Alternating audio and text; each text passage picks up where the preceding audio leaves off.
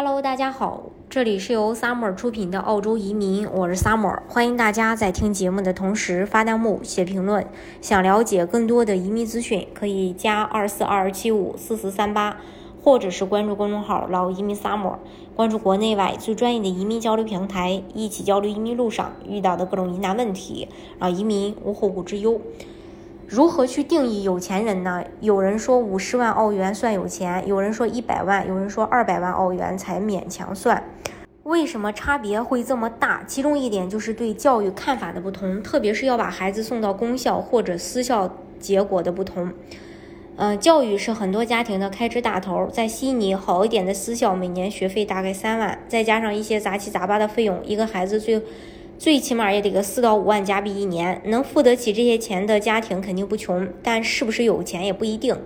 供一个孩子读私校其实并不难，难的是同时供好几个，还得供好多年。比如是从学前班一直读到十二年级，还是只读中学六年。如果家里孩子多，并且从学校学前班就都送到私校，那肯定是有钱人。反正总结一下吧，大部分私校家庭的这个家长们分四类。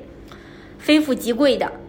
呃，第一，非富即贵的家庭，学费捐款啥的，对他们而言不过是一块小蛋糕。这类家庭大概有分为两种，一种是扎根在澳洲，呃，祖孙几代人都就读澳洲知名私校，家里的亲戚很多都是老校友，无论家里兄弟姐妹有几个，全部在读私校。孩子的爸爸妈妈，呃，或爷爷，在这个维基百科里有介绍的，出现在媒体报道里的这类家庭的妈妈，基本是不工作。呃，热衷于公益慈善事业，举止优雅，一般在学校家长委员会里面担任重要职务，孩子在学校的知名度就高。另一种呢，是近些年刚从中国来的新移民，家庭条件经济非常好，之前在国内经商非常成功，国内拥有多处房产和物业等等这些投资，财富完全自由，捐点钱投资学校的硬件设施，建新图书馆、游泳馆啥的，很大方。这类家庭有钱，呃，有闲，因为刚来不久，对澳洲当地的情况不了解，乐于参与孩子呃校内外的各类活动，积极融入本校的家长群，密切关注孩子到了新环境是否适应。第二类呢，就是经济基础好的澳洲中产阶层，专业人士，他们一般都是比如律师、医生、工程师、大学教授等等，或者是家族生意的经营者、大公司的高管。其中包括土生土长的澳洲人、各国移民二代、三代，还有早期来澳留学后定居的，待了十几年、十几二十年的华人移民第一代。除了有稳定工作、较高的收入，还持有一些优质的房产、物业和股票投资。送孩子去私校，支付昂贵的学费也不费劲，不会影响原有的生活质量。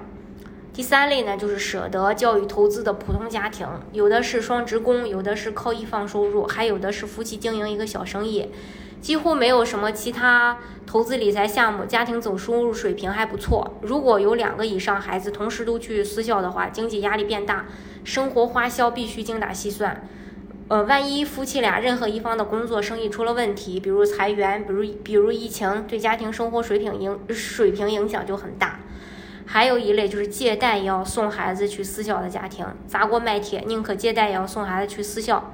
这类家庭经济状况不太好，但执拗的以为只要能把孩子送进私校这个圈子，就能交到非富即贵的朋友，就可以跨越阶层，以为私校经历对孩子日后的发展和打通人脉有很大的帮助。所以哪怕父母省吃俭用，或者向亲戚朋友们借点钱，又或者把自住房卖了换一个差一点的小房子，也要把这笔私校的。费用挤出来，很多家长在考虑选择私校的时候，有一个被广泛考虑的优势：私校家长圈优质的人脉关系，为孩子以后在澳洲主流社会立足打下基础。甚至还有些华人家长以为把孩子送进私校，自己就可以轻松地融入澳洲本土精英圈子、富豪圈，对自己的工作和生意都有利。但实际上，作为华裔第一代移民的家庭，无论是在私校还是公校，想融入澳洲主流社会。仍有很不仍有不小的压力，更加别说本地精英富豪家长圈了。这也不是简简单单花钱送私校就能解决的问题，是需要靠几代人共同的努力的。当然，移民澳洲的方式有很多种，大家可以根据自己的实际情况来选择最适合你的项目来拿到身份。今天的节目呢，就给大家分享到这里。如果大家想具体的了解澳洲的移民政策，可以加二四二二七五四四三八，或者是关注公众号“老移民 summer”，关注国内外最专业的移民交流平台，一起交流移民路上遇到的各种疑难问题，让移民无后顾之忧。